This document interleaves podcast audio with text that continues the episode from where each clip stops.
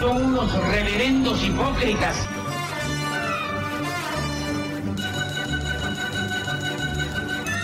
¿Por qué no suben a la tribuna a responderme si son tan hombrecitos? Tú te puedes reír, tú puedes decir lo que tú quieras, pero tú mientes.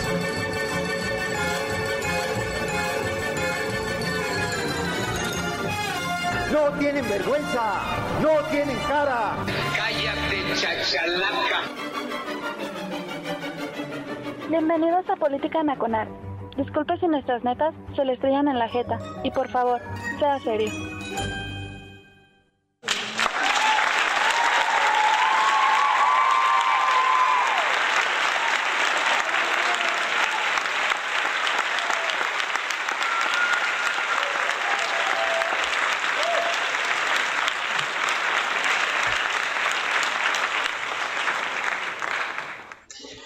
Estamos, jóvenes. Soy Oscar Chavira dando comienzo a Política Nacional en radiotuteros.com, la casa de Política Nacional.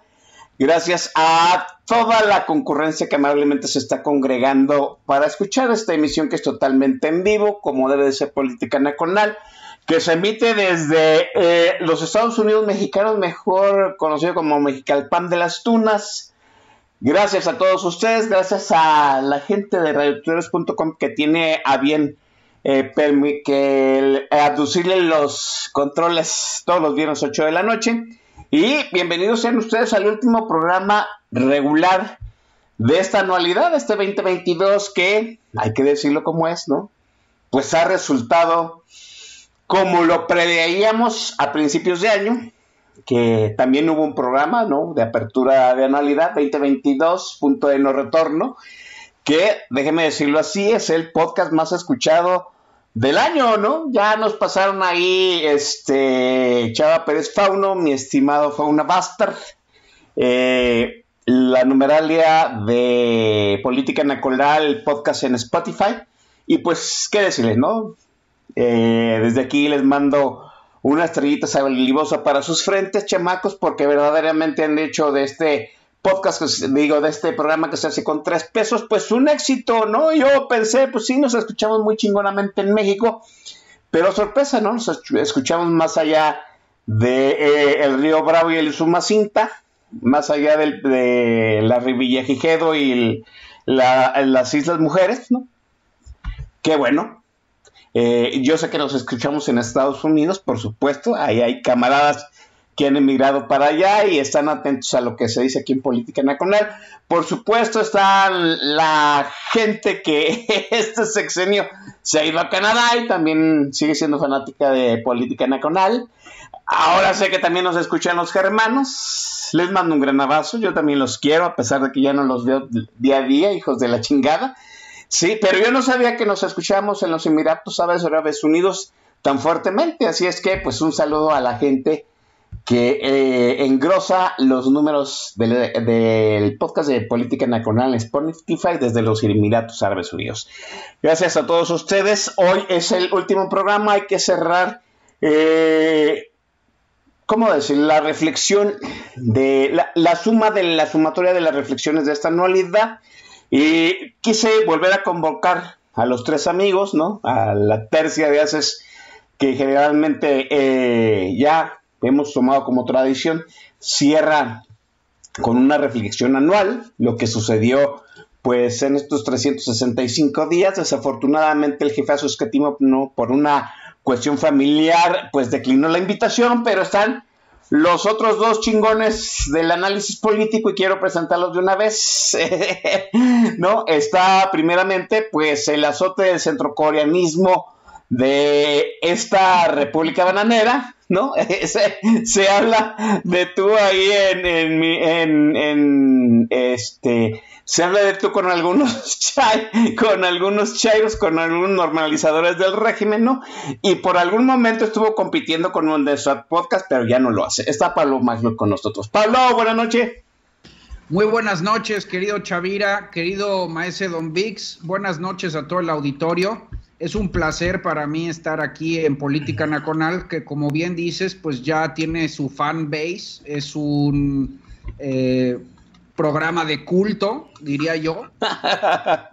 eh, de contracorriente, de contracultura, de vanguardia, em, eh, de iconoclasia y muy particularmente me da mucho gusto estar en este programa de cierre de año que también ya se está volviendo tradición. Em, entonces, bueno, pues gracias por la invitación. Bien, gracias a Pablo Macluf. Sí, no, sea, no sé si somos de culto, no me veo yo vestido de virgencita, ¿no? y, estando ahí arriba de un pedestal, a lo mejor como el niño de San Antonio, para el que entendió el chiste, que bueno. Eh, y también está, pues, qué decirlo, ¿no? Este año ha tundido, le han tundido, y pues él sigue engrosando su, su número de seguidores en Twitter, sigue acertando el análisis político, y por eso está aquí ¿no? Mi estimado compañero desde hace muchísimos años y maese, el gran Don Vix. Maese, buenas noches. Mi querido hermano Oscar, muy buenas noches. Qué gusto estar aquí. Mi querido Pablo Magluf, un gustazo, señor.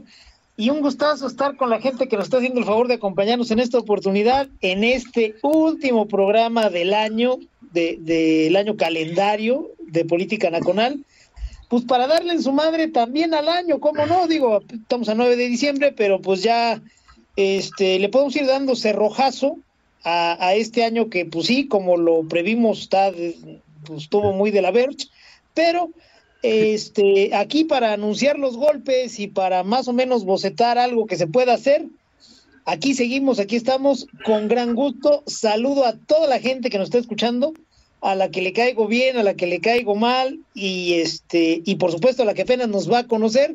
Sean todos bienvenidos, pásenle, este es un gusto. Que si usted acaba de llegar, qué bueno que acaba de llegar, nos vamos a ausentar aproximadamente dos semanas como mínimo, pero regresaremos en el 2023, lo juramos. Vamos a lo que venimos. Joven, maestro Don Vix, déjeme decirle a usted, eh, iniciamos este año con una reflexión editorial en un programa en donde estuvimos conversando usted y yo, y, déjeme traerlo aquí a la memoria pues de la gente que es fanática de política nacional y estuvo en ese programa y si no lo escuchó un podcast, ¿no? Hablábamos acerca de que el 2022 iba a ser un punto de no retorno. O sea que si no hacíamos los movimientos correctos, ya sea la oposición, el presidente o la ciudadanía, pues este, este país se iba a ir a la verge. Y tal parece que en cierto sentido acertamos en algunas cosas y otras pues siguen todavía ahí como pendientes, ¿no? Pero recuerdo mucho una expresión que usted dijo y yo solté la carcajada en la que decía pues que tarde o temprano eh, en esas apuestas dobleteadas que hace el presidente López Obrador, pues tarde o temprano alguien le iba a tomar la apuesta y iba a pagar por ver y el presidente iba a mostrar sus cartas con una pachuca imperial de antología, ¿no? Y, yo sé que ahorita muchos van a googlear que es una pachuca imperial, pero es sencillamente pues, una persona que blofea porque no trae absolutamente nada. En el cuarto año de gobierno de Andrés Manuel López Obrador, a mí me parece, maese, que este año ahora sí ya le dimos la pachuca imperial al presidente. El presidente salvo su mejor opinión, ya sangra, ya se le vio la pachuca imperial. Y a mí me parece que empieza a declinar el sol del caudillo, maese. 2022, el principio del fin del caudillo, maese. Pues sí, eh, teníamos en aquella ocasión, y lo reiteramos hoy, un escenario en donde López usted es un tipo primitivo, ya es un, es un perro con, con una rutina ya muy vista. Y pues sí hay que decir que no es precisamente Rintintín, no es el perro más inteligente del mundo. Entonces su rutina no solo ya está muy vista, sino que es muy cortita. Decíamos que en algún momento alguien iba a decir, órale pues culero, vas. Y pues sí, López abrió su juego, nos demostró que no trae nada, se inventó primero a la Sheinbaum y pues pobrecita, la señora tiene tanta vida como el arbolito que trasplantó. Este, se inventó al mayordomo del conde Pátula, a Patán Augusto, que es un güey que vale madre. Eh, luce como el oro en el gabinete de López porque es el único pendejo que más o menos sabe poner cara de que sabe algo. Eh, es un indio ladino como López, un güey de un político de tres pesos, pero sin embargo, este, la sabe vender. Y bueno, pues nosotros ya sabemos que no trae nada. Anda por ahí también, este, alzando la mano Marcelo. Imagínense, Marcelo, que es un güey que no sabe, este, hacer otra cosa que comer, viajar en primera clase, pasársela toda madre, ¿no? A lo mejor la mitad de mi crítica es envidia, pero pues Marcelo no sale de ahí.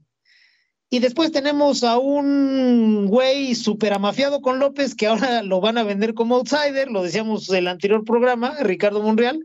Y pues esa es la supermano de López que no trae ni madre. Y sí, ya este año se demostró, no, no tiene ya dónde esconderse. La famosa figura retórica de que el rey va desnudo, pues ahora es más clara que nunca. López eh, se eclipsa, está viviendo este año, ha estado viviendo lo que debió de tocarle eh, hacia finales del quinto año de gobierno. Él solo, que es muy pendejo, hay que decirlo, digo, no estamos diciendo aquí ninguna novedad, eh, se metió en esa dinámica de sucesión adelantada.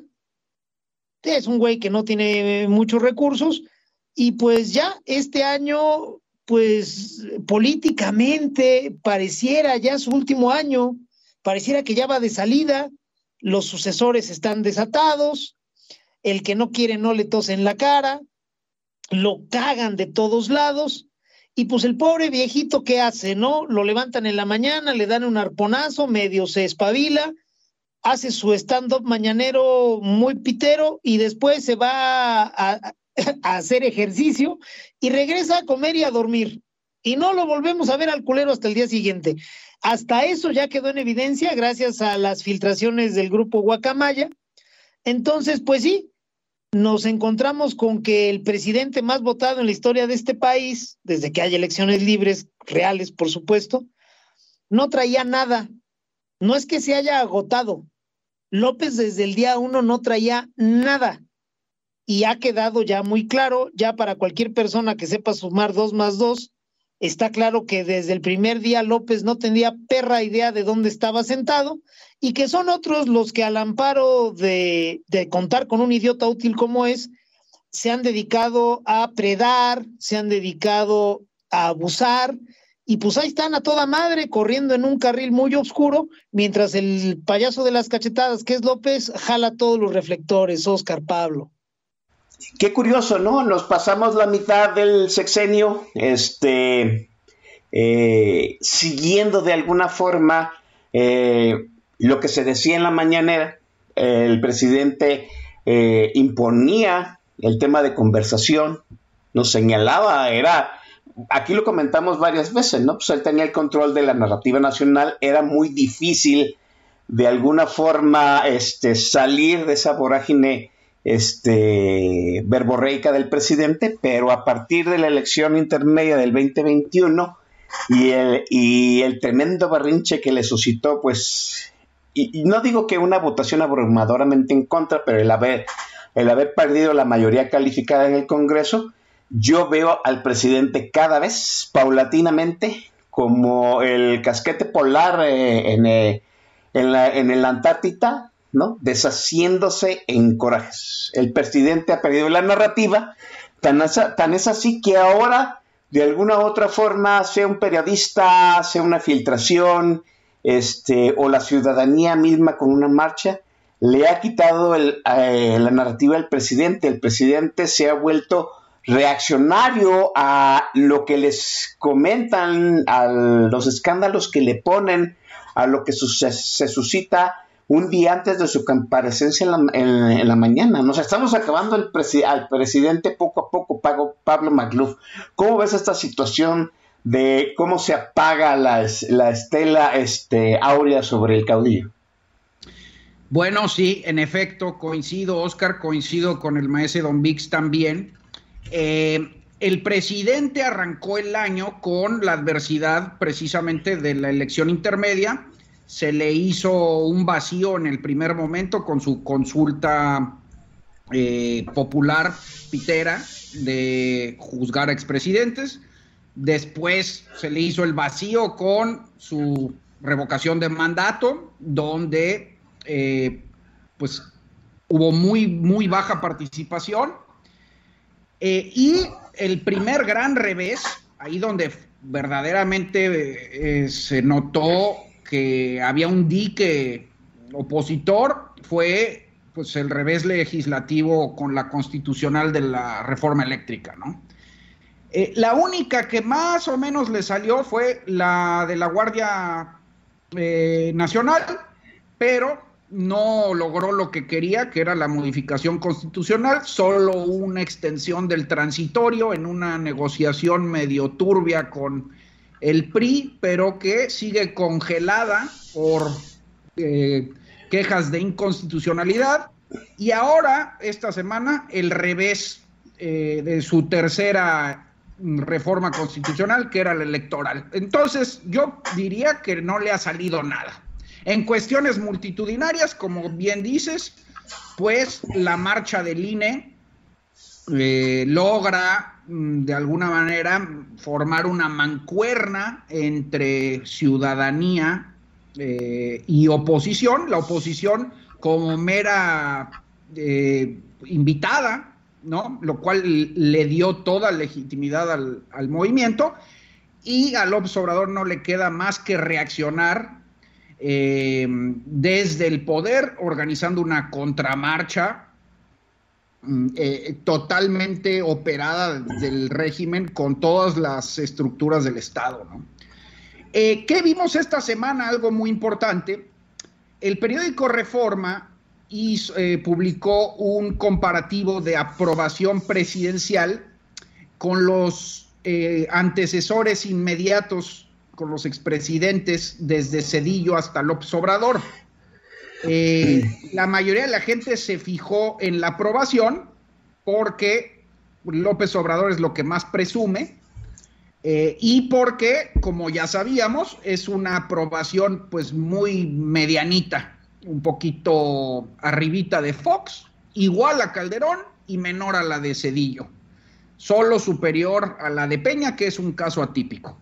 Pero en lo que casi nadie se fijó y muy poco se comentó, es que López Obrador es el segundo más desaprobado después de Peña Nieto. O sea, el segundo presidente más desaprobado en la época moderna de México, en, por lo menos en, desde la transición a la democracia.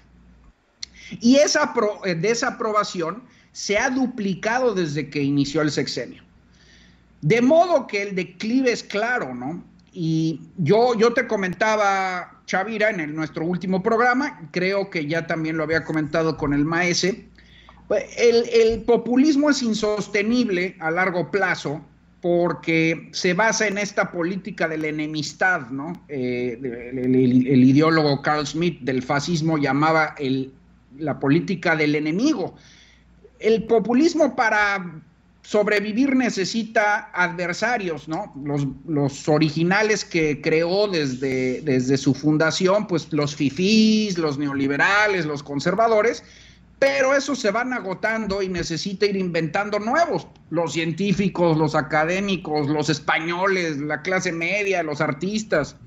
Y pues se van acumulando y eso se vuelve insostenible.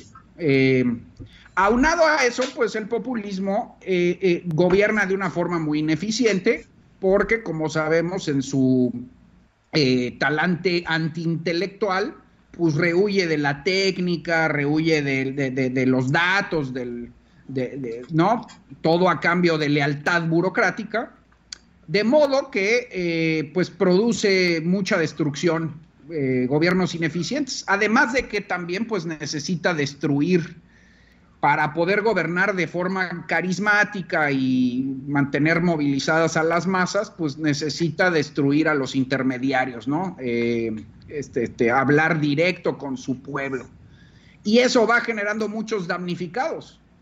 En México ahí están ya, o sea, madres solteras, niños con cáncer, científicos sin becas, eh, em, medios empresarios, puta, son muchos grupos ya, muchos, muchos, muchos.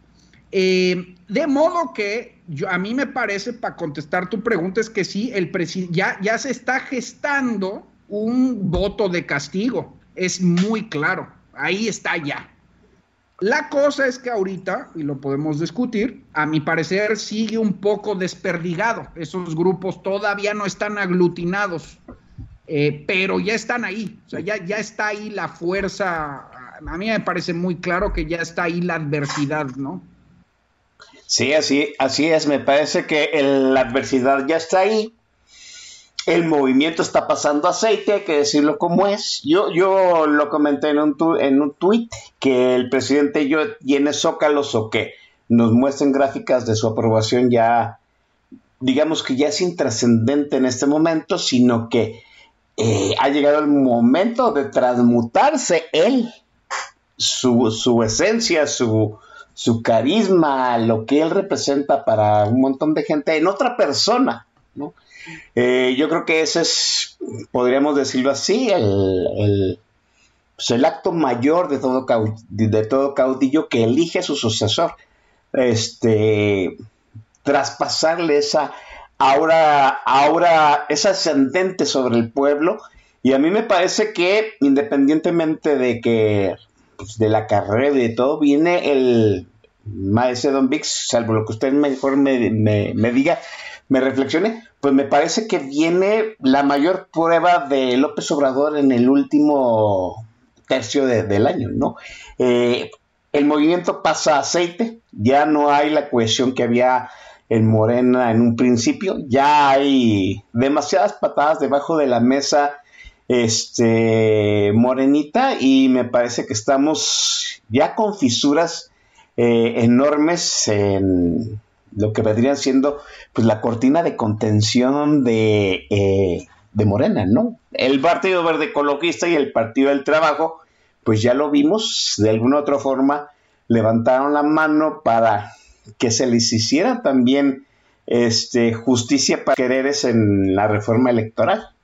Y López Obrador me parece, me parece que la tiene cada vez más cuesta arriba. Sí, hay una situación, están convergiendo dos, dos fenómenos o dos procesos. El desgaste acelerado del pobre pendejo que cobra como presidente, que ya quedó exhibido, y por otro lado, eh, vaya, y ese incluye obviamente el ocaso natural de la presidencia. La diferencia es que pues este güey, pues pobrecito, no, no tiene con qué aguantar el rigor del abandono, ¿no? Es este, no tiene recursos. Y por otro lado, está convergiendo con un proceso de encarecimiento de eh, gobernar tal y como lo ha estado haciendo Morena estos cuatro años. Esto es, por un lado está el desgaste normal, primero del ejercicio del poder y segundo de ser un imbécil, y por otro lado está el proceso en el que eh, la sociedad muy lentamente, pensándoselo muy cabrón a cada momento, pero ya se movió y ya le encareció a Morena el, seguir corriendo totalmente libre por el carril del mal gobierno, del me vale madre, del descaro. Si juntas esos dos factores, el régimen sí está, está, en algún, está en algún dilema. Falta un chingo de tiempo para que venga una elección y que puedan refrescar al régimen. Habría que ver de qué forma, pero finalmente la validación, la legitimidad necesaria para ser gobierno en México, que todavía es una democracia, se otorga a partir del voto y falta un madral para el voto, falta año y medio. Así que, pues van a tener que inventarse algo. Yo todavía no sé qué pero la sociedad ya les levantó la vara. ¿Sabes qué, güey? Ya tantas pendejadas no, o sea, ya estuvo. No es que la sociedad mexicana esté exigiendo tanto como yo quisiera o, al nivel del primer mundo, pues no, ni de pedo. Pero ya alzó la voz. El ir sobre, primero el año pasado sobre la reforma energética, no, perdón, este año, ir sobre la reforma energética eh, estuvo muy mal calculado y los propios asociados del régimen desde fuera de los pinos les estuvieron mandando señales, no la presenten, vamos a hacer foros, es que hay que discutirla y el asno que está durmiendo en el Museo del Zócalo insistió en presentarla, bueno, ahí está, se la batearon a chingar a su madre. El régimen ha insistido, y, reitero, en mal gobernar y la sociedad mexicana ya este, in extremis, ya dijo, sabes que ella estuvo suave. Empieza con la reforma energética, sigue con la militarización que de alguna manera logra colarse y ahora está sucediendo con la reforma electoral. La marcha le quita la narrativa a López, lo descoloca a sus guionistas, no saben eh, cómo lidiar con el día a día y con la discusión pública cuando ellos no son quienes la fijan. Por eso mi insistencia en todos los foros en dejar de ser eh, cámaras de, de resonancia del régimen, porque este régimen tan inepto no sabe qué hacer cuando le quitas la narrativa, cuando no le permites que él sea el que marque la agenda, que marque los tiempos, que marque sobre todo los temas y, bien importante, el tono en el que se habla, puta, se hacen unas bolas espantosas. Epigmenio Ibarra, que fue el fichaje más importante de los bolivarianos en torno a López cuando sustituyó a Luis Mandoki, es buenísimo en lo suyo, que es redactar un guion, lanzarlo temprano y ese mismo día al terminar el show, levantar una encuesta y saber qué gustó y qué no gustó. Epigmenio Ibarra aprendió a hacer eso con mirada de mujer. Yo sé que ahora mucha gente se traga el cuento de Epigmenio Ibarra, que fue guerrillero. Es un pobre pendejo que hace telenovelas. Punto, se acabó. ¿Las hace muy bien? Sí, pues las hace muy bien. Y su mayor mérito, su mayor prenda es que aprendió a darle seguimiento a la opinión pública. Cuando hacía mirada de mujer, tuvo una inspiración y todas las noches levantaba un censo, levantaba una encuesta. ¿Cuántos me vieron? ¿Cómo iba vestida María Inés? ¿Cómo iba vestido Alejandro? ¿Está usted de acuerdo? ¿No está usted de acuerdo? Y ese güey prácticamente cada noche modificaba su guion. Y es buenazo. Allá en, en TV Azteca no tenía quien le cambiara la narrativa, pues él era el productor, era el guionista, era el director, a toda madre, ¿no? Entonces, mientras se mantuvo en ese rol ya en el gobierno, en ser el que dicte el guion y que nadie le retobe y que nadie se lo quite, pues López va en caballo de Hacienda. Pero cuando les quitamos la narrativa, cuando los descolocamos, y de verdad que no se necesita mucho para hacerlo, Epigmenio se hace unas bolas culerísimas y López, pues ni te digo, pues ese pobre cabrón no sabe en qué día vive. De cara a lo que resta del programa, a mí me gustaría ir dejando aquí sembrada eh, pues una semillita de cuál debería de ser nuestra ruta. De verdad, mexicanos, Oscar, Pablo, gente que nos escucha, no estamos enfrentando a, este, a Goebbels, de verdad. Es una pinche versión muy menor de un telenovelero y que tiene por delante un pobre cabrón al que le cuesta hilar tres frases. De verdad, dentro de 50 años, cuando los nietos de esta generación que hoy está este, dirigiendo el país revisen la historia, se van a horrorizar de ver con cuán poco un grupito de hijos de puta pudieron controlar a un país de 130 millones de personas. Les voy dejando esa noción porque creo que por ahí deberíamos de avanzar, Oscar Pablo. Sí, la, gran pregunta es si acaso este, la oposición es la que le roba la narrativa al presidente o al presidente se le ha agotado la narrativa que manejaba, ¿no? Miren, yo sé que el presidente pues tiene un discurso, un speech con muy, muy pocas frases, frases que va de alguna u otra forma este, repitiendo día tras día y eso cansa, ¿no? De alguna u otra forma cansa. Y la realidad, pues la realidad ya contrasta enormemente con lo que el presidente dice en las mañaneras. Cada vez, Pablo Magluf, salvo, salvo lo que me digan, cada vez hay más noción de que el presidente miente. Pero yo, en lo que las conversaciones cotidianas que he tenido con la gente común y corriente, pues es que los demás también mentían. ¿Sí? O sea, el presidente miente, pero lo hacían los demás. ¿no? Y, pero este es un señor, bueno, que tiene buenas intenciones. O sea, ya, ya, ya se llegó en el 2022 a que el presidente es igual que los demás, pero al menos este es buen hondito. Llegaremos a un punto en que Pablo Magluf, pues esas mentiras del presidente le calen, le calen a la gente en su cotidiana y no estamos lejos de ello. Sí, sí, por supuesto. Eh, Por eso te decía, la, la encuesta de aprobación es muy significativa porque la aprobación del presidente es muy mediana, eh, pero la aprobación de su gestión en los específicos rubros de gobierno es reprobada. O sea, la, la gente reprueba todo el ejercicio del gobierno. Eh, le, concede aprobación a él como persona porque se sabe que la aprobación presidencial en México es pues que te cae bien, pero ni ahí sobresale, ni siquiera ahí, ya lo, ya lo dije, es algo muy mediano, muy normal.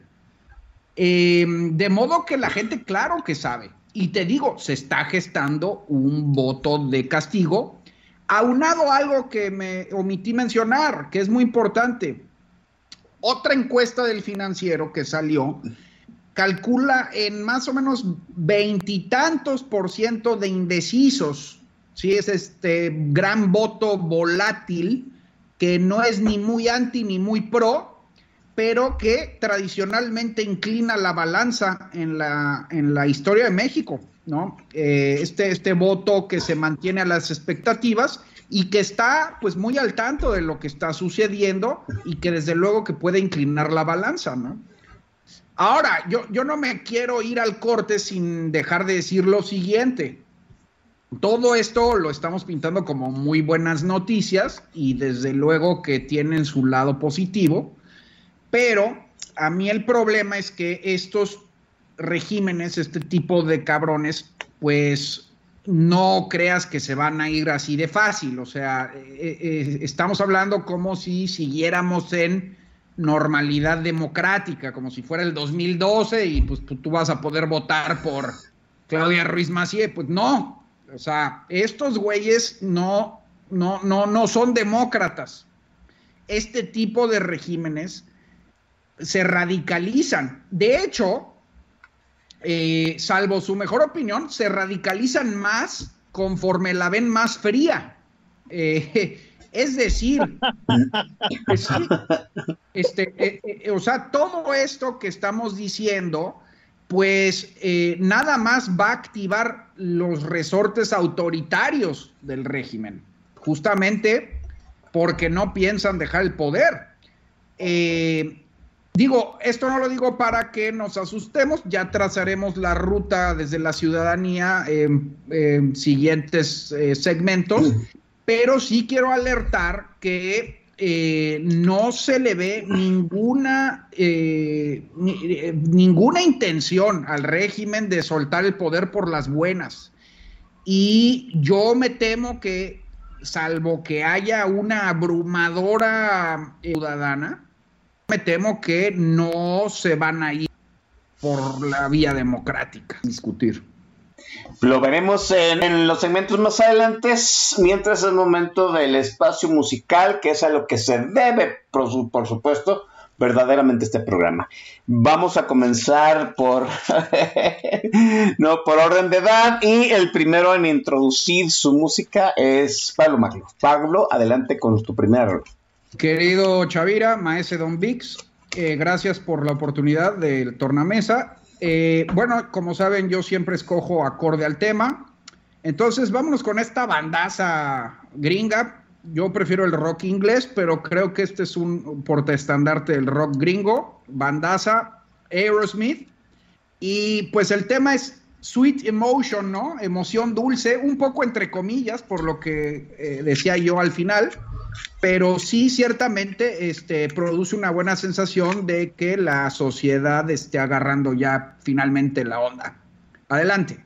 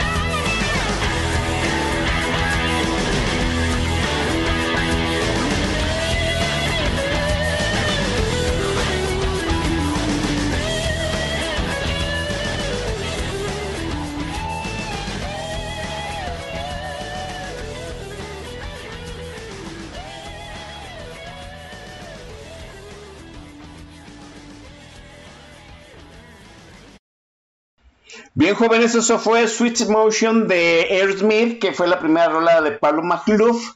Hoy es programa especial, tenemos dos voces, estamos en Cantata Tú entre el maestro Don Vix y Pablo McLuff y este que está haciendo de monosabio para los dos eh, maestros en el ruedo y por consiguiente no vamos a tener menciones para dar un poquito más de espacio a la reflexión. 2022, eh, el año en que pues la oposición parece que resucitó y de alguna otra forma haya sido como haya sido, jalado muy probablemente por la brida de una sociedad un poco más este, urgida en temas trascendentales, pues la oposición resucitó. Eh, aquí en algún momento tuvimos un gran debate entre el maestro Don Vix y Pablo Magluf acerca del frente opositor. Sí, yo, como el pesimista redento que soy, sí tenía mis serias dudas de que el bloque opositor se fuese a manifestar de una forma este, adecuada. Mi forma adecuada, muy al lo que yo creo, Oscar Chaviras, sí, pues cero faltas, cero abstenciones, ¿no? Y el voto en contra mayoritario de los que asumíamos oposición. Y 2022, nunca me voy a olvidar de esa fecha, ¿no? Es, es, es algo que va a quedar muy grabado muy en mí el domingo de resurrección de la Semana Santa del 2022. Yo lo vi, no me lo contaron, ¿no? Los vecinos aquí en Domingo de Resurrección haciendo su asadero en, en las, este, pues aquí es, este, era abril, ¿no? Hacía mucho calor. Aquí en Guadalajara, en la colonia donde yo vivo, la gran mayoría de la gente hace su comida en este, en la cochera de su casa, un poquito más fresco, y estaban oyendo el debate, el debate de la reforma eléctrica, los vecinos. Y no nada más fueron estos vecinos, luego me di cuenta de que mucha gente que generalmente no atiende la política en su día a día, ese domingo de resurrección, estaban muy atentos a el canal del Congreso o lo que se estaba diciendo precisamente del debate de la reforma eléctrica, porque sabía de alguna forma qué manifestar, hasta dónde podíamos contar con los doscientos y tantos diputados que en la estrategia que se había ciudadana que se había planteado el año anterior de quitarle este el, alcance constitucional a las reformas presidenciales, pues que se manifestara y se manifestó. Sí, el régimen, gracias a, a Dan Augusto Imperator, ¿no? Eh, convertido en un conciliar de guerra, fue a chantajear a los que pudo, ya nos depuró a la oposición, podría decirlo yo, se le agradece este, esa, ese acto secundario, ¿no? Y pues ahora sí ya sabemos con quiénes contamos, y aún contamos con un bloque que le sigue quitando de las manos los cambios constitucionales. Hay una resurrección de la oposición, sea como sea, creo que encontramos, Pablo Magluf, la manera de que estos, de hablar con estos bueyes. Eh, es 2022, la teoría del bloque opositor que tú planteaste aquí en Política Nacional en algún momento, sí se consolidó, Pablo. Sí, sí, en efecto, pero eh, aquí lo importante que cabe resaltar, querido Chavira, para ir empezando a trazar la ruta hacia el resto de sexenio, es que fíjense cómo eh, sucedió tanto el evento del el, domingo famoso de resurrección contra la reforma energética, como la marcha del INE. Fíjense las similitudes y los vasos vinculantes. Si recuerdan bien, en ambos casos, quien marcó la pauta fue la ciudadanía. En, el primer caso, en el, caso de la reforma eléctrica, hubo marcaje personal, marcaje personal a los congresistas, eh, insistencia mediática, digital, cibernética, en oficinas, en teléfonos, eh, algo que ha insistido mucho aquí el, el maese Don Vix, eh, de modo que había una gran expectativa donde la sociedad le subió el costo a la oposición, diciendo un poco, ¿saben qué, cabrones? Si nos traicionan, se suicidan. Y eh, se comprueba la máxima que, que, hemos insistido, me parece que aquí todos, de que los políticos responden a las demandas ciudadanas, ¿no? Y lo mismo en el INE. Si algo legitimó la marcha del INE, es que los partidos de oposición, que siguen más o menos tóxicos, fueron meros invitados, fueron, fueron eh, testimoniales, iban ahí en, las periferias de la marcha, pero las consignas, los organizadores, la gente, eh, fue eh, apartidista, ¿no? De modo que ahí se, ve clarísimamente que, que, en ambos casos, quien puso la agenda fue la ciudadanía. Y a mí me parece muy importante remarcar esto porque así va a tener que ser de aquí en adelante. Para legitimar a una oposición que está desprestigiada, al menos ante el discurso oficialista, necesitamos que la batuta la tenga la ciudadanía. Eso es para legitimar eh, a, la, oposición versus el discurso oficialista. Pero no solo eso es necesario, también es porque si la ciudadanía se entrega las nylons eh, a, la oposición, también estos güeyes no crean que van a llegar al poder en 2024 y, convertir esto en, eh, en, como ya hemos dicho, Finlandia. No, van a aprovechar las estructuras destruidas, la destrucción institucional que dejó López para hacer lo que quieran. Entonces, eh, cumple doble función Mm, este, eh, que, la ciudadanía sea la que lleva la batuta. Yo más o menos lo caracterizaría así, querido Chavire, querido Don Vix. Me parece que el éxito de este año, en, en cuanto a la oposición se refiere, fue la ciudadanía. Y eso marca la ruta para los próximos dos años.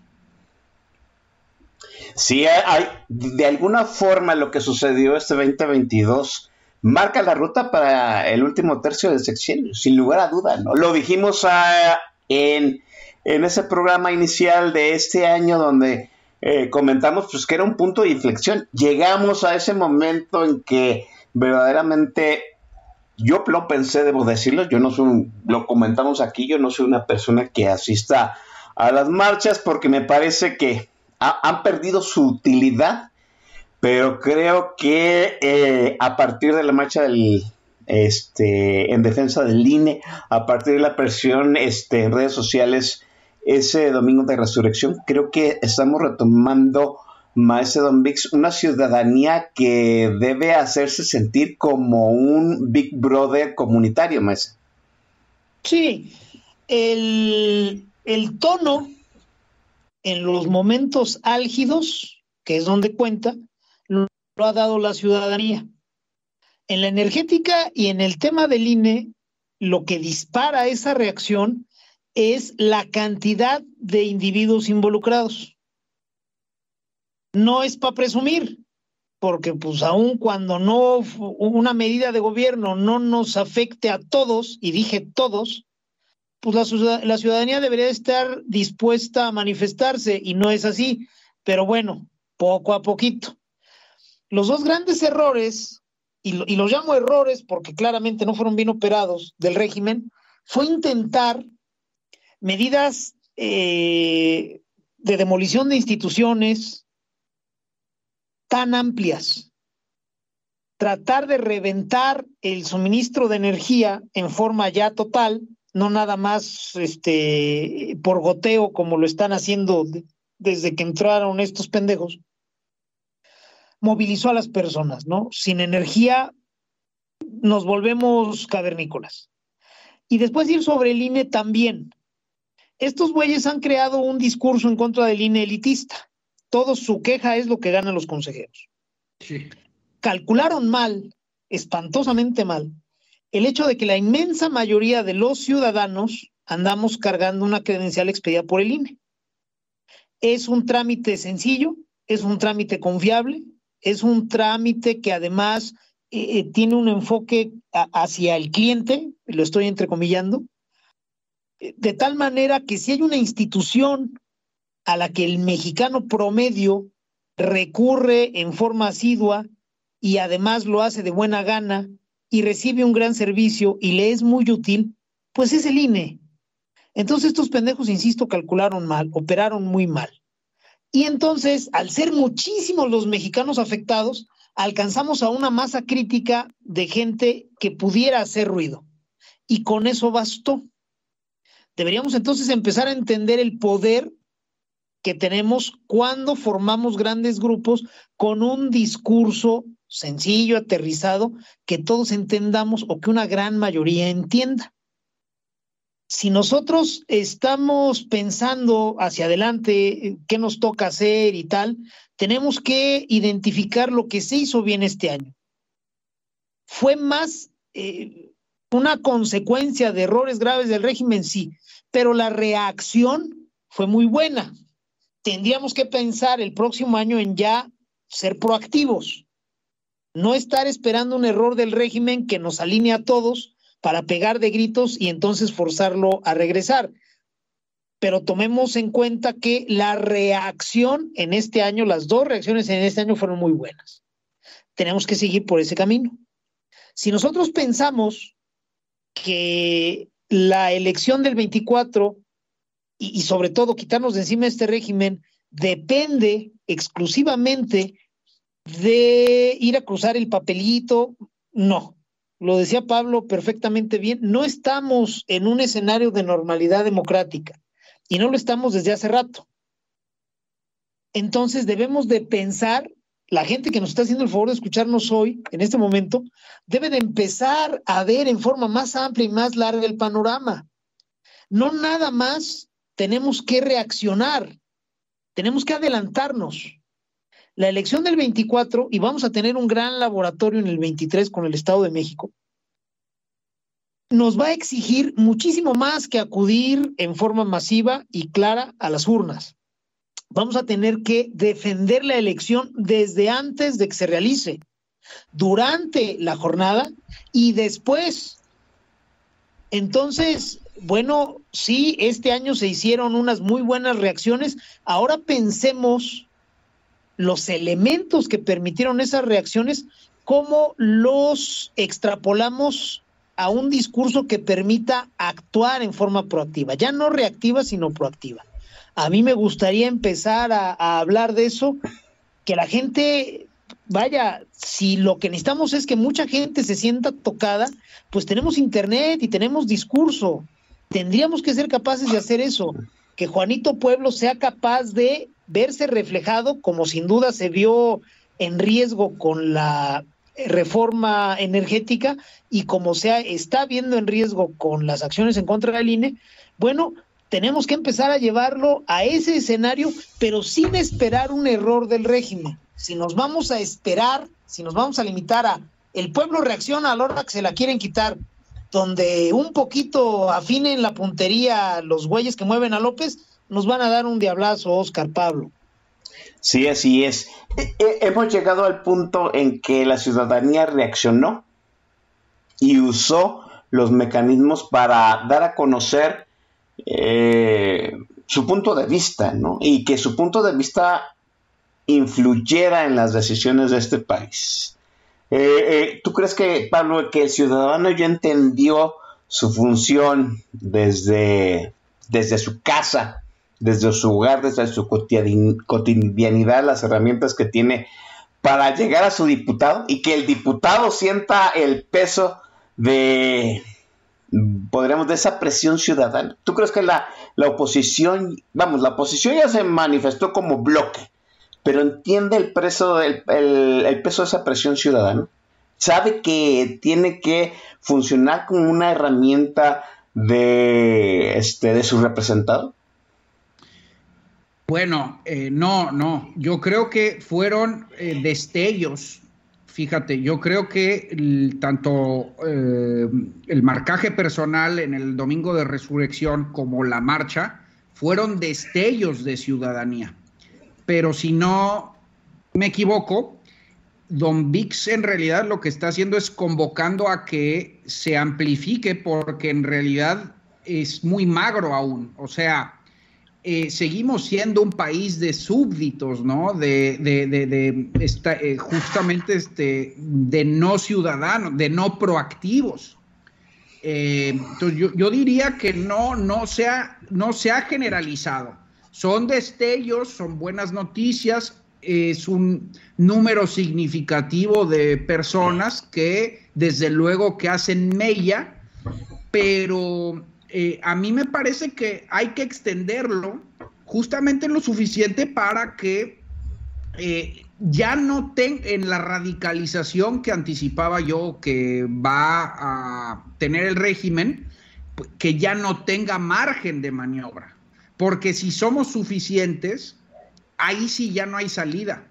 De otro modo, todavía se puede enquistar en el poder, todavía puede eh, intentar impedir una transición pacífica, todavía puede capturar a los órganos. Ah, tenemos que ser lo suficientes. Eh, y ahí, ahí me parece que lo que está convocando el maestro Don Vix es a que todo esto se generalice, ¿no?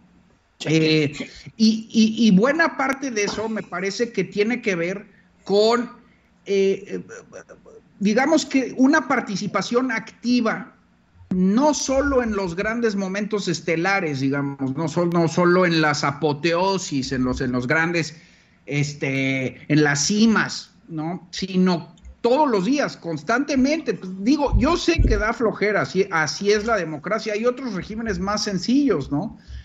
pero eh, esto implica estar pues eh, vigilando a los congresistas de ambos lados, tanto a los del régimen, los, diputados abyectos, como los de la oposición, porque pues hay que jalarles la correa. Eh, esto implica actuar desde lo local, lo ha dicho mucho el maestro Don Vix, o sea, estar presionando en, en, en lo local. Esto implica adoptar a una institución, eh, fondear a las organizaciones de la sociedad civil, reunirse con los vecinos. O sea, son tareas, pero pues es que así, así son los países chingones. O sea, no, no, no, es como tener tu casa bien, implica esfuerzo, ¿no? Entonces, para, contestar tu pregunta, eh, querido Chavira, eh, sí, tampoco no hay, que, no hay que dormirse en los laureles. O sea, yo creo que hay mucho por hacer. Sobre todo, tampoco podemos subestimar al régimen. Este, yo creo que se, va, se van a intentar quedar y eso implica que mucha más gente tiene que, que, tener el mensaje que estamos transmitiendo.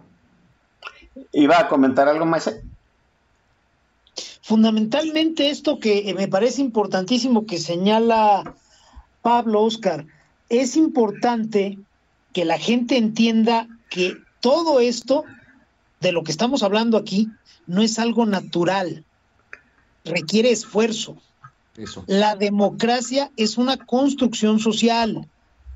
La democracia no es algo que tengamos de fábrica. Esto es, eh, la gente que nació a finales de los ochentas, principios de los noventas, pues cuando empezó a cobrar conciencia, este país ya caminaba hacia la normalidad democrática o ya estaba en normalidad democrática. 1997 para mí es la primera elección donde ya tenemos condiciones de equidad, de libertad, de shalala, shalala. Entonces hay un montón de personas aquí en redes sociales que da por hecho la democracia como si, puta, pues el ser humano estuviera llamado y tuviera una vocación. No. De hecho, la democracia es la forma de organización social más antinatural. En el, en el pasado, en la antigüedad, lo que teníamos eran eh, eh, patriarcas, matriarcas, teníamos caudillos, y era un, era un asunto poco sofisticado, teníamos la fuerza física, y pues sí, por ahí los viejitos daban consejos, pero aquí era el que la tenía más larga. Bueno, la democracia es muy diferente, es muy sofisticada. Mantenerla requiere esfuerzo. Quienes supongan que la democracia es algo dado, que es algo natural, pues la está cagando durísimo. Necesitamos que muchas personas entiendan eso para gozar de la libertad que nos permite la democracia, y estamos un esfuerzo bien importante. Oiga, esto es de todos los días, todos los días. Dime, dime Pablo. Eh, pero, y, y, si mandaba a quien la tenía más larga, ¿cómo era en los matriarcados? Pues es que era la señora que aguantaba, con, con, todo respeto, como dice Cabecita de Pañal, pues la que aguantaba la más larga. Pero sí, ciertamente el punto es ese y, no quería yo dejarlo pasar. Necesitamos que la gente lo entienda. Y, y, la gente que lo entiende no es mucha, pero con que ellos puedan acceder a esa ventanita, ya estamos hechos. Si los que somos capaces de entender eso nos ponemos de acuerdo, el pueblo bueno va a jalar como siempre ha jalado para donde le chiflen más fuerte. Ahí está nuestra ventana de oportunidad. Es una ventana de oportunidad que se manifestó correctamente, creo que dos veces, ¿no? De alguna otra forma, creo que todos salimos perdiendo en las apuestas pesimistas, hay que decirlo. Yo, yo asumo que de alguna otra forma no pensé que se fuera a dar este bloque opositor, número uno. Y qué bueno que todos perdimos en esas apuestas pesimistas porque sí la ciudadanía se manifestó, sí presionó, sí, sí hubo una coordinación entre ciudadanía y sus representados para un bloque opositor. Lo vimos la primera vez, cero faltas, cero abstenciones. Nuevamente se volvió a manifestar otra vez. Eh, quizá no fue cero faltas, creo que faltaron dos o tres este, diputados de oposición, pero sí hubo cero abstenciones y eso, y, todo el voto eh, contrario, ¿no? Hay hubo de alguna cosa una comunión entre lo que la ciudadanía quería que su diputado manifestara y lo que el diputado manifestó. Hay una armonía, hay que repetir esa armonía. El gran punto aquí es que lo manifestamos dos veces cuando sentimos ya la urgencia. Y esa urgencia me parece que ya, como dicen Pablo Magluf, el maestro Don, Don Vix, pues hay que hacerlo en una cotidianidad, ¿no? Parte de eh, la agenda que tenemos como este, personas comunes y corrientes en la semana, pues debe de incluir de alguna forma estar atento a lo que están haciendo nuestros políticos. Lo dijo la semana pasada muy bien este Santiago Arroyo, ¿no? Politizar la cotidianidad del ciudadano común. Este, vamos a la segunda intervención musical. El maestro Don Vix tiene el control de la tornamesa, maese. Te agradezco, mi querido hermano Oscar. No tengo aquí al alcance la lista de este, las canciones, entonces no sé exactamente cuál vamos a lanzar, pero tiene que ser Ah, correcto, a toda madre, porque aquí no la vi. Este, es algo muy bien hecho. Es este, canción. Son, canciones realmente, gracias este, aquí a la dama. Este, son canciones muy bien hechas. Un poeta urbano. un güey que me cae a toda madre. Y me cae a toda madre por, como personaje, porque en, en mi pinche vida lo he visto. Pero me parece alguien que tiene cualidades que deberíamos ir copiándole, o que yo he querido copiar, o que de alguna manera tendríamos que llegar a, a, este, a replicar en la vida cívica.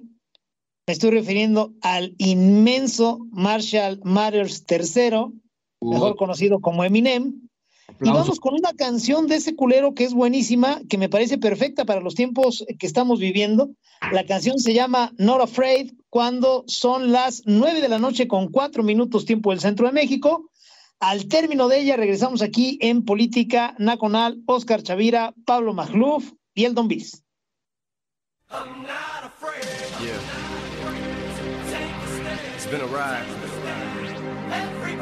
I guess I had to go to that place to get to this one. Now some of you might still be in that place. If you're trying to get out, just follow me. I'll get you. You can try and read my lyrics off of this paper before I lay them. But you won't take the sting out these words before I say them. Cause ain't no way I'm gonna let you stop me from causing man. When I say I'm gonna do something, I do it. I don't give a damn what you think. I'm doing this for me. So fuck the world, feed it beans. It's gassed up. Everything's stopping me. I'ma be what I set out to be. Without a doubt, undoubtedly. And all those who look down on me, I'm tearing down your balcony. No ifs, fans, or buts. Don't try to ask him why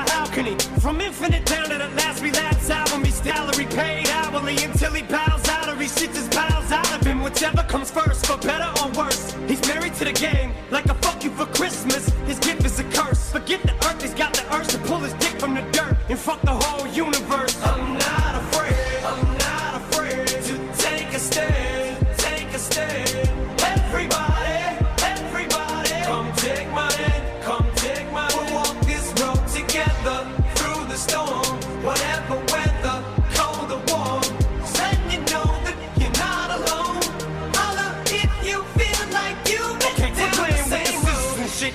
The crap. I shouldn't have to rhyme these words in the rhythm for you to know it's a rap. You said you was king, you lied through your teeth. For that, fuck your feelings. Instead of getting crowned, you're getting capped. To the fans, I never let you down again, I'm back. I promise to never go back on that promise. In fact, let's be honest, at last we laughed. CD was aired, perhaps I ran accents into the ground. Relax, I ain't going back to that now. All I'm trying to say is get back, click, black clap. Cause I ain't playing around. It's a game called circling. I don't you up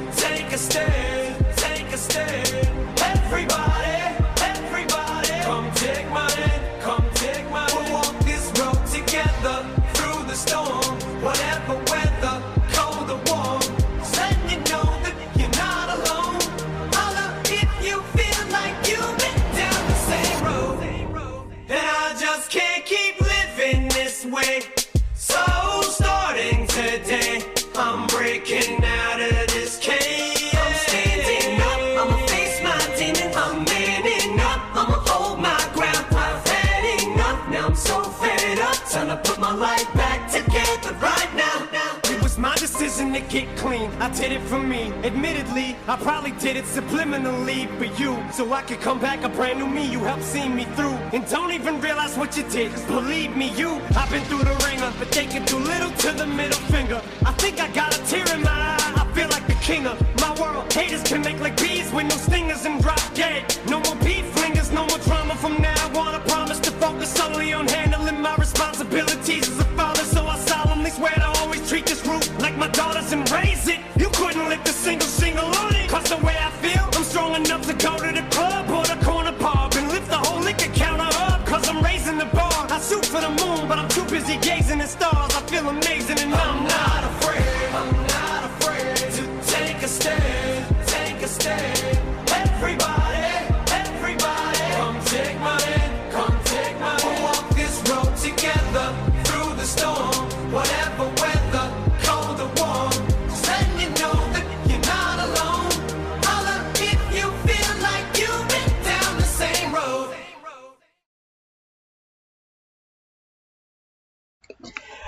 De vuelta aquí en Política Nacional. Estamos teniendo una plática muy chingona con el maestro Don Vix y Pablo Macluf. Ya hablamos acerca, pues, de eh, que ha sido un año nefasto para el presidente y todo su régimen, por supuesto.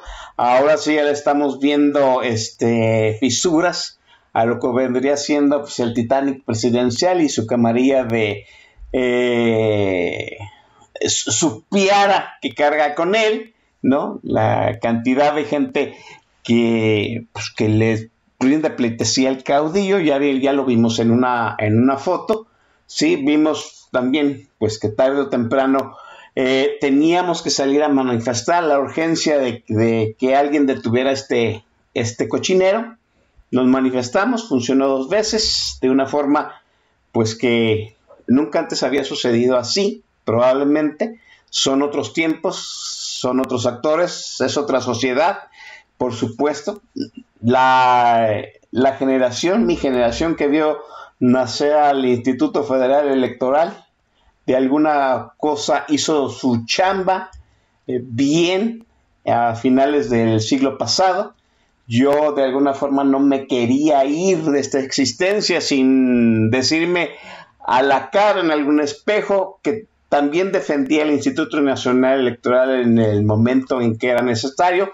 Lo vi, lo vi nacer, participé este, con él, fui solidario, estuve ahí cuando me mandó llamar y puedo decir ahora sí, sin ninguna, sin ninguna razón, que pues salí a marchar para defenderlo. Pero pues, ¿qué sigue para adelante, no? Dice el maestro Don Biggs, dice Pablo Magluf, que este es un, un llamado de alguna forma a que la ciudadanía se politice, se politice y no se manifieste nada más en los momentos en que verdaderamente nos entra en la cabeza que hay una urgencia nacional y que hay que elevar el precio del costo político de llevarla contra la sociedad.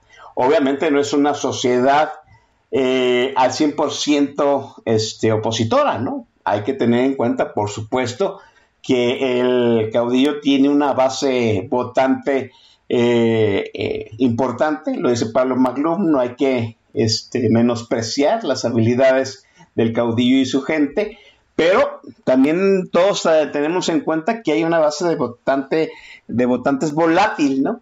que no le rinde pleitesía a ningún partido político, y como dice el maestro Don Vix, pues en el momento de votar decide y generalmente este, se decide por el que chifla más fuerte qué hacer para adelante el último tercio del sexenio para que el chiflido más fuerte sea pues el de un cambio verdadero, maestro Vix.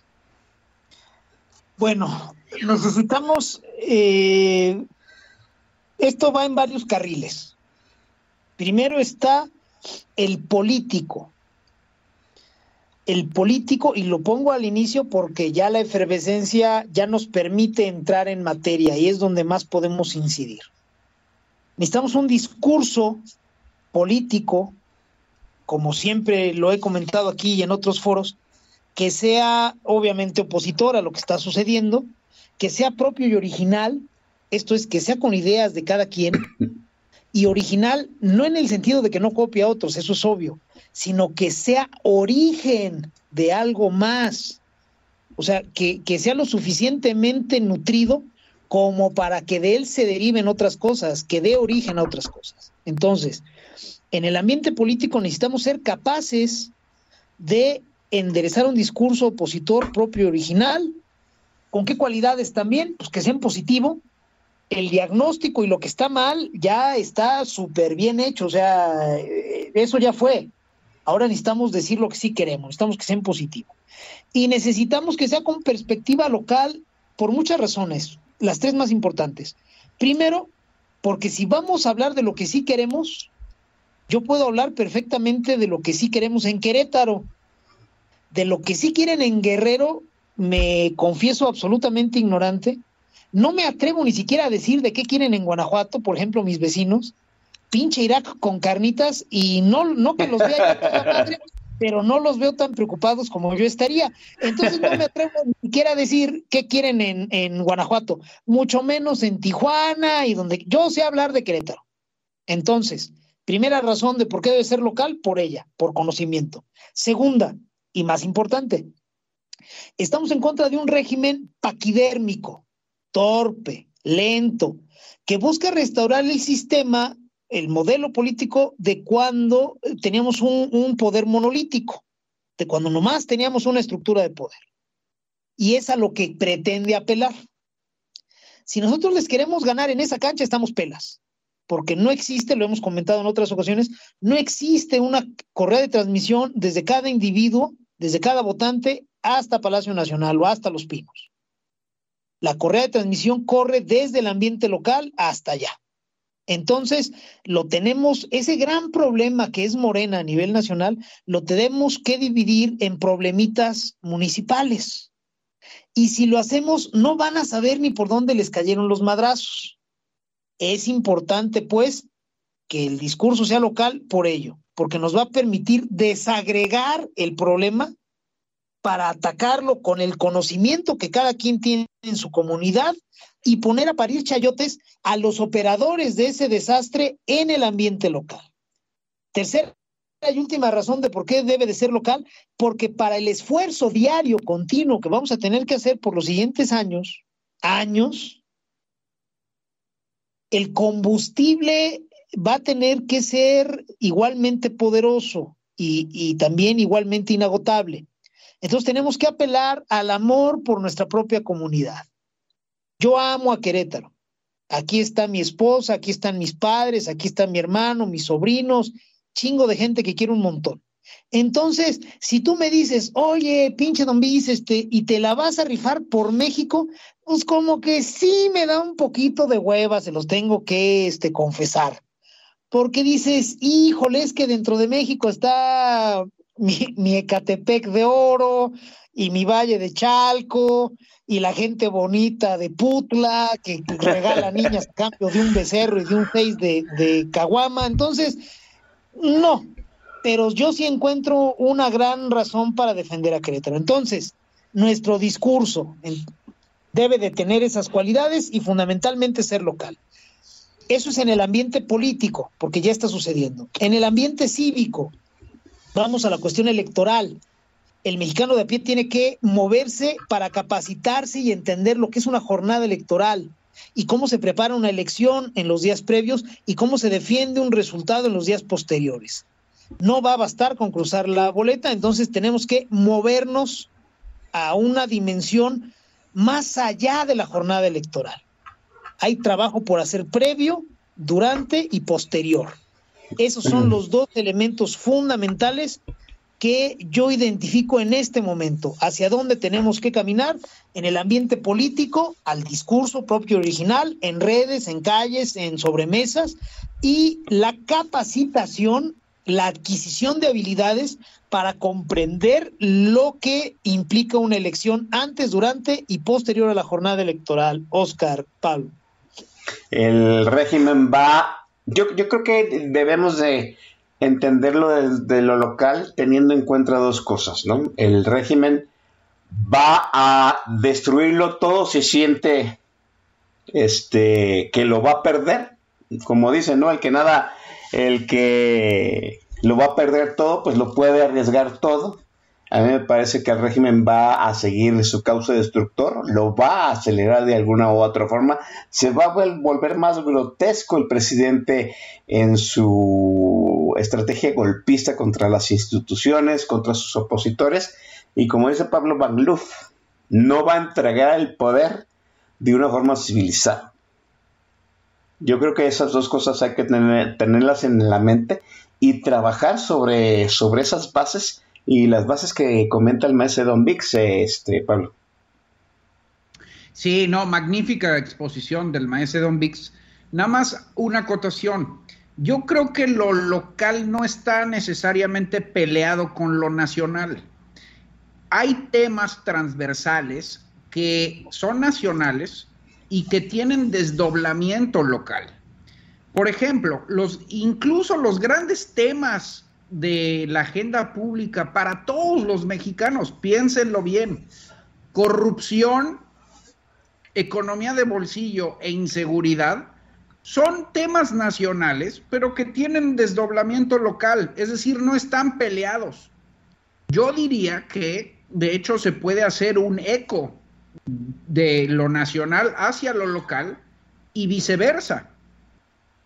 Entonces, yo creo que eh, yo, en el primer segmento decía que el populismo va eh, generando mm, grupos de adversarios, grupos de damnificados, grupos de decepcionados y que están perdigados. Bueno, yo creo que hay que unirlos mediante consignas que toquen estos temas. Es decir, consignas que sean nacionales, pero con desdoblamiento local, que son las consignas que tocan los temas que más le interesan a todos los mexicanos. De hecho, que no tienen ninguna eh, postura ideológica. O sea, no importa si eres de izquierda, de derecha, de centro, liberal, todos los mexicanos tienen eh, interés por resolver la corrupción, la economía de bolsillo y la inseguridad. ¿Sí? Eh, y, pues, pongo un ejemplo, una, obra maestra del cenit de la democracia como culminación del maridaje este que decía Don Vix entre la sociedad civil eh, participativa y la clase política. Eh, no sé si recuerden esta consigna de, Fox, por ejemplo, de poner un changarro.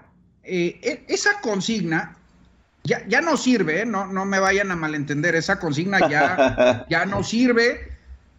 no quiero aducir que, que, hay que repetirla, recuperarla y ya sabemos cómo terminó el foxismo.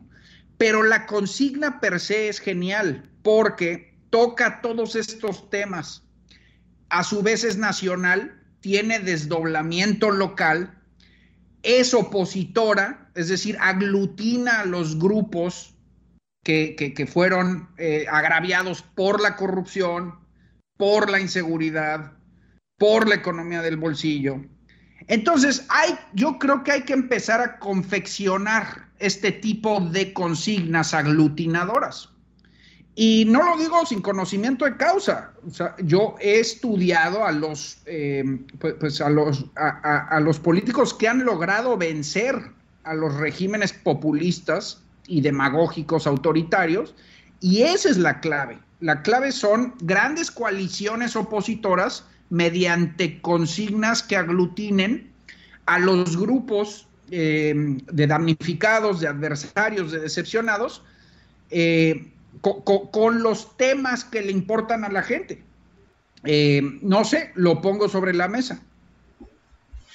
Ah, debe, debe de alguna forma, luego, yo eh, tratando de cuestionar la idea del maestro Don con la de Pablo, de alguna otra forma me parece que los mexicanos sí trabajamos desde lo local y de, y de alguna otra forma no somos tan diferentes a pesar de nuestras evidentes diferencias, ¿no?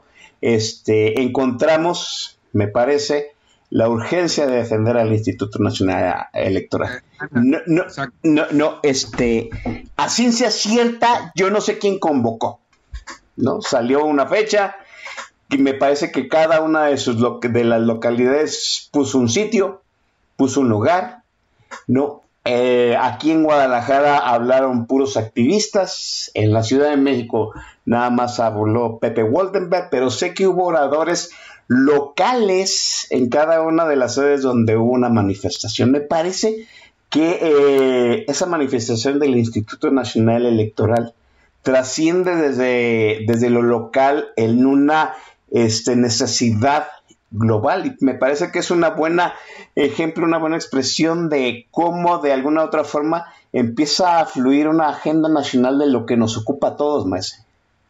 Sí, eh, vaya, no, no, no quisiera yo que se me malentienda diciendo que cada región haga, haga de sus nalgas un papalote. No, no. Finalmente estamos enfrentando un régimen federal. Sí, lo que necesitamos es tanto identificar las, los retos locales en un nivel sencillo.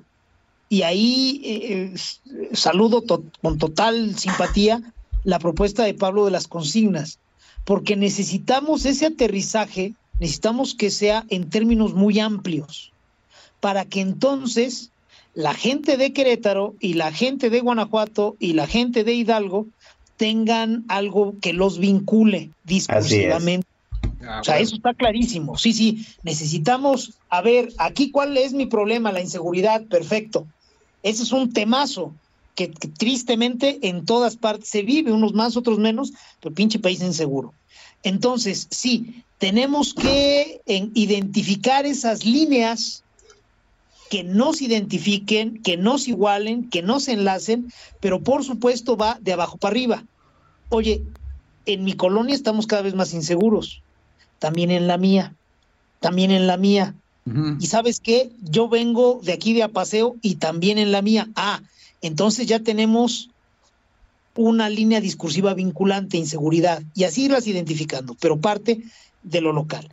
Y después, si entendemos que tenemos un gran problema enfrente, lo más importante para nosotros eh, en el momento de operar es la capacidad de eh, no necesitar eh, coloquios, conciliábulos y a ver el compañero que viene de elegido de no, no, no, no.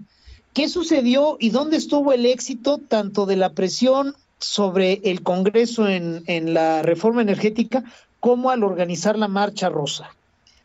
Pues que los ciudadanos fueron encontrando sus espacios, sus momentos y bien importante, sus canales para ponerse. Así es. O sea, si hay una convocatoria de una fecha, que yo la identifico desde Sí por México y los colectivos que están agrupados en torno a él, pero los lugares de cada localidad, el horario en que se iban a ver y el desarrollo del mitin, porque hubo una marcha y después un mitin, y si se permitió el uso de la voz a ciertas personas o no, eh, vaya, todo eso sucedió en una diversidad bárbara. Así el es. régimen no pudo reventar la marcha porque habría tenido que tener brigadas especializadas en 60 ciudades. Y estos culeros no sacan un perro de una milpa, menos van a tener brigadas especializadas en 60 ciudades. Entonces, por ahí es, creo yo. Sí, sí, o- suscribo. eh, déjenme, déjenme dar eh, un ejemplo también de eh, las consignas unificadoras que comenta Pablo Magluf. Creo que parte del éxito de ese de, es Domingo de Resurrección, y debo decirlo, fue este simplificar lo que implicaba una ley este, que trataba de, de devolverle todo el control eléctrico a la Comisión Federal de Electricidad. Po- Porque hay que decirlo, ¿no? O sea, eh, tenemos la, la fea tradición o la mala tradición de que los políticos tienden a tecnificar y tienen un vocabulario y tienen una glosa y como dice el maestro de Don Vix, hacen mil, este, mil reuniones, foros muy técnicos.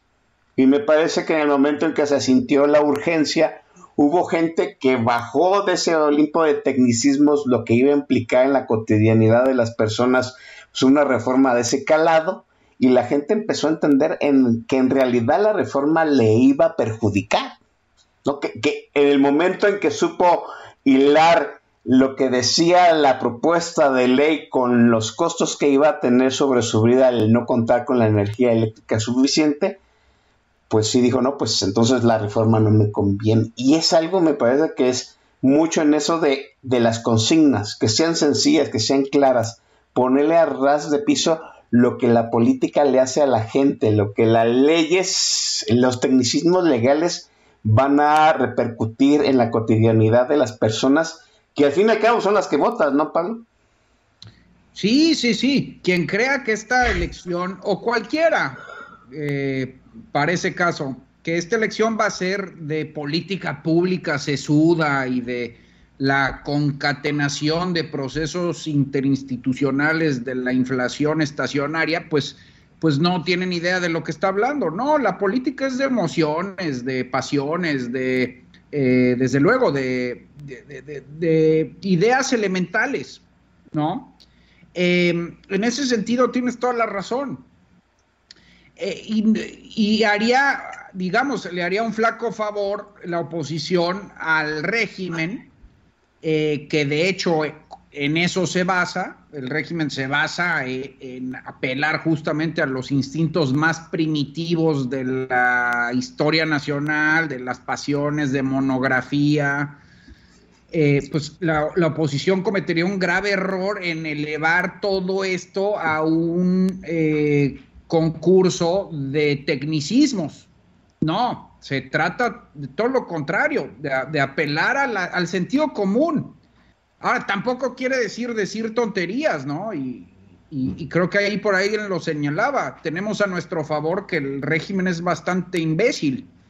Este no, se trata de apelar al sentido común, sencillamente.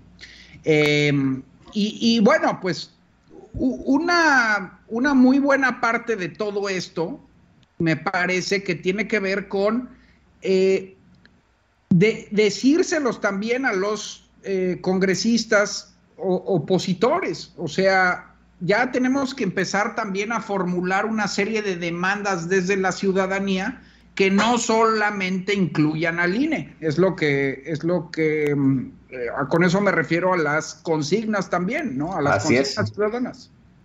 Sí, me parece que desde algún, desde el, vamos, desde que López Obrador asumió la presidencia de este país, sabíamos que iba a ir en contra del Instituto Nacional Electoral tarde o. Y muchos comentamos desde el primer día del sexenio que era la madre de todas las batallas. Y qué bueno, de verdad, me da gusto que esa idea de que era la madre de todas las batallas permeó y la gente de alguna u otra forma reaccionó. Ahora, tal vez, muy probablemente, pues vayamos a tener que marchar otra vez para que la Suprema Corte de Justicia de esta nación, pues vaya midiéndole el agua a los camontes si este, hay una controversia constitucional y no echa para atrás pues la aberración que acaban de este, aprobar la, mayoría eh, morenita en la Cámara de Diputados. Creo que el Senado ya va a devolver la minuta este, de modificación de la ley electoral, porque hasta para levantadeos valen para tres chingados y está mal redactado. Pero pues de alguna u otra forma todavía hay canales en los que se puede pelear legalmente que este mamotreto que va a dañar el Instituto Nacional Electoral se eche para atrás. Pablo Macluf, venga con la segunda intervención musical de este programa. Magnífico, querido Chavira. Bueno, pues este, diga, acorde al tema, eh, Vamos con Talking Heads, un, clásico. This must be the place. Este debe ser el lugar, un poco haciendo alusión a que eh, este debe de ser el lugar a donde nos debemos de encaminar, este que estamos señalando entre todos.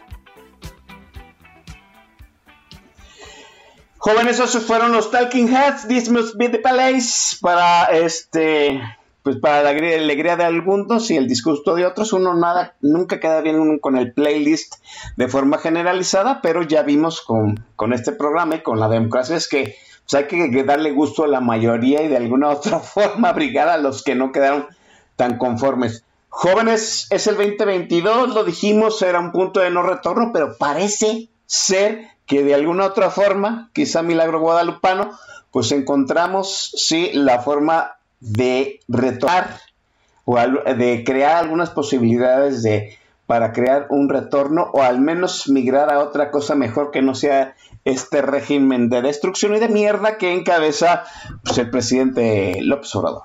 Es el 2022, hay una ruta opositora como sea haya sido como haya sido, dice un clásico, y pues quédense en la mente, ¿no? Que hay que trabajar precisamente para que esa ruta opositora no eh, emane, no brote, no salga en el momento en que pues ya estamos en el cuarto para las 12, sino que hay que construirlo día a día. Dos grandes voces para cerrar este 2022 con una reflexión final. Maestro Don Vix, adelante.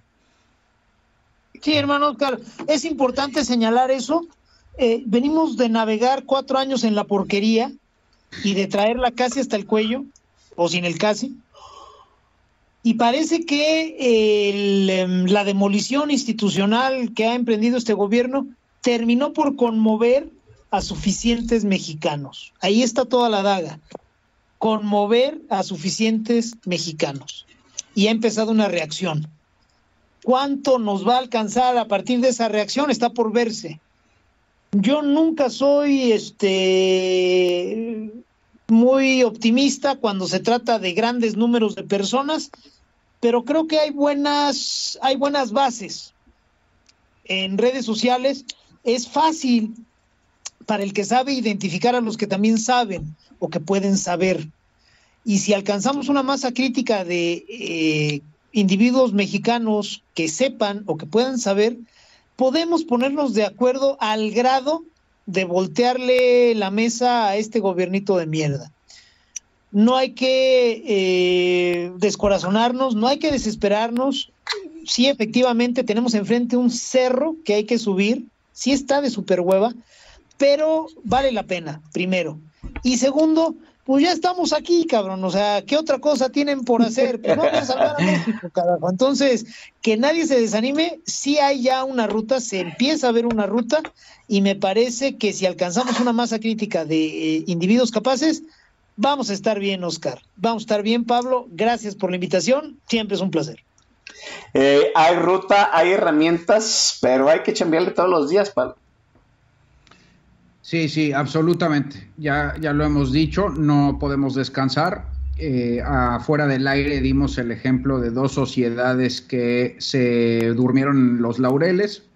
Eh, Estados Unidos, que tuvo a su propio López Obrador, y la Alemania del periodo entre guerras, que terminó en desastre. Entonces, no importa cuán ilustrada sea una sociedad, si se tira la hamaca, siempre puede eh, desencadenarse lo peor. Desgraciadamente esto implica un trabajo constante.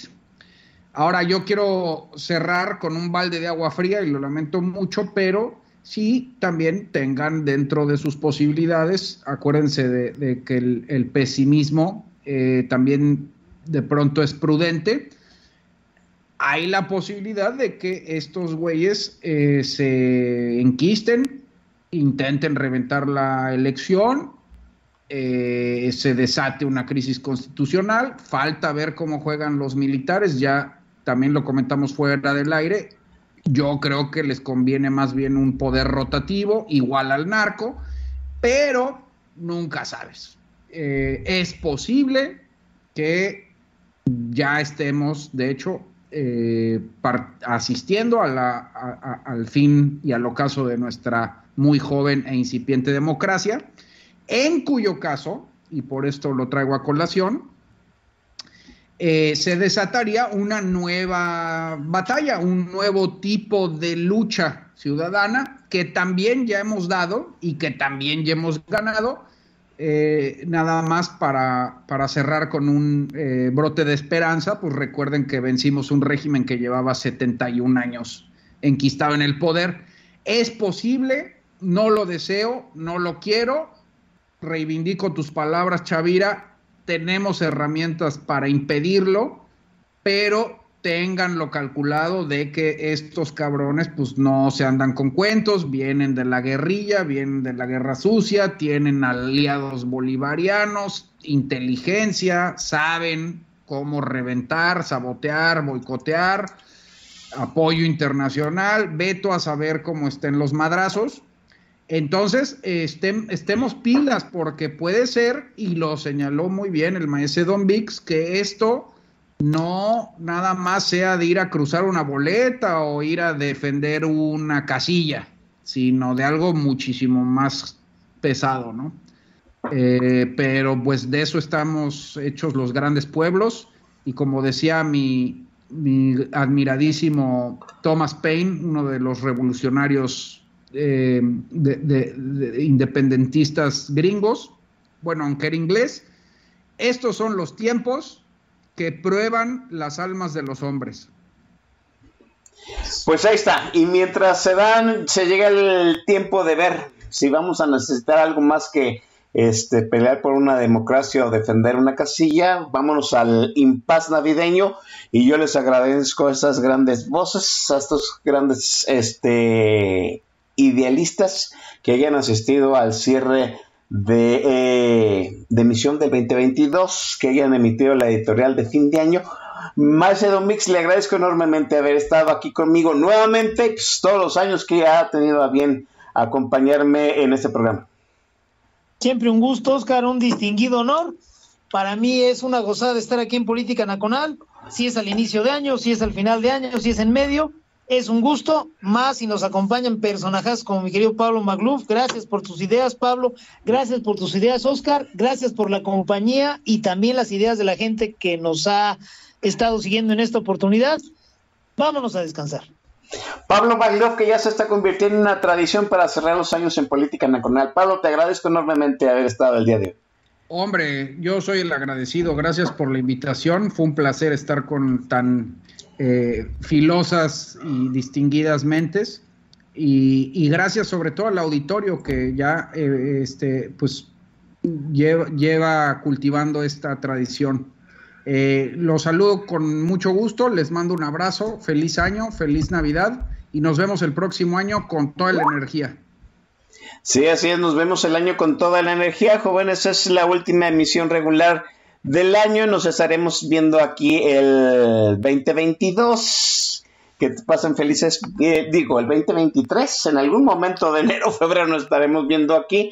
Que pasen felices fiestas. Yo les aviso, les comento, les notifico que conforme a las prerrogativas de recursos humanos de este establecimiento, la semana que entra será el programa de homenaje a la gente del de esta estación ya nos pondremos de acuerdo ah, con nosotros. Obviamente cada uno podrá emitir una rola para el playlist de ese día y ya pueden empezarlo a manifestarlo en el DM de la cuenta de Twitter de sus servidores. Yo les agradezco, como siempre, pues este su deferencia a este programa en vivo y sobre todo la deferencia que han tenido con este eh, con el podcast de Política Nacional. Vamos con la última rola que presenta el maestro Non Beat.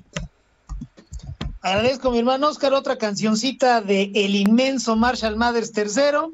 La canción es maravillosa y habla precisamente de libertad. La canción se llama Without Me. Espero que la disfruten y que los ayude a entrar en el mood para el fin de semana. Gracias, hasta pronto.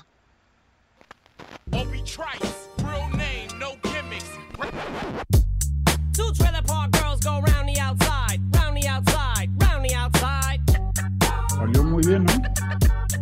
A todísima madre, mi querido Pablo, qué gusto, de verdad.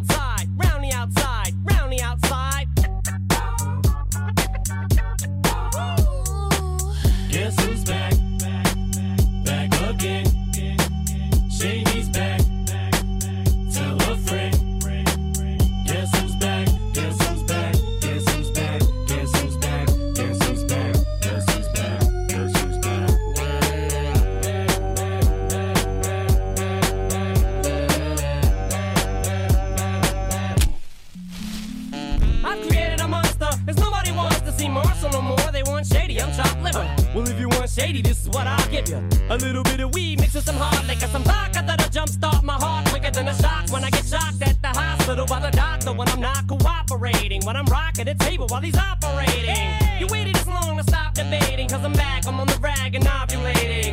I know that you got a job, Miss Cheney, but your husband's heart problem's complicating. So the FCC won't let me be, or let me be me, so let me see. They try to shut me down on MTV, but it feels so empty without me. So on your lips, fuck that, come on your lips, and some on your tits, and get ready. Cause this shit's about to get heavy. I just settled all my lawsuits. Fuck you, Devin! Now this looks like a job for me, so everybody just follow me, cause we need a little controversy, cause it feels so empty without me. I said this looks like a job for me, so everybody just follow me, cause we need a little controversy, cause it feels so empty without me. Little hellions, kids feeling rebellious, embarrassed, the parents still listen to Elvis. They start feeling like helpless, till someone comes along on a mission and yells, Bitch! A visionary, vision is scary, can start a revolution, polluting the airwaves, a rebel. So just let me revel and bask in the fact that I got everyone kissing my ass, and it's a disaster, such a catastrophe for you to see so damn much of my ass. You ask for me, well I'm back. Fix your minutes and I'm tuning in and I'm gonna enter in and up under your skin like a splinter. The center of attention, back for the winner.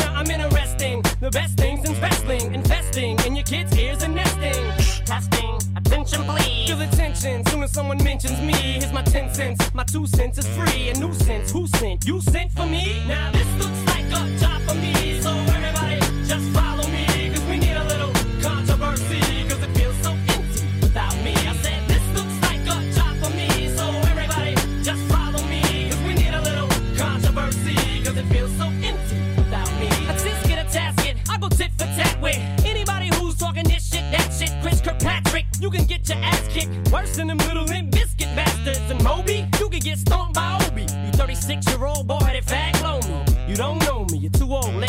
it's over. Nobody listen to techno, now let's go. Just give me the signal, I'll be there with a whole list full of new insults. I've been dope, suspenseful with a pencil ever since Prince turned himself into a symbol. But sometimes the shit just seems everybody only wants to discuss me. So this must mean I'm disgusting. But it's just me, I'm just obscene. Not the first king of controversy. I am the worst things I'm Elvis Presley to do black music so selfishly and use it to get myself wealthy. Hey, there's a concept that works. 20 million other white rappers emerge, but no matter how many fish in the sea, it'll be so empty without me. Now this looks like a job for me, so everybody just follow me.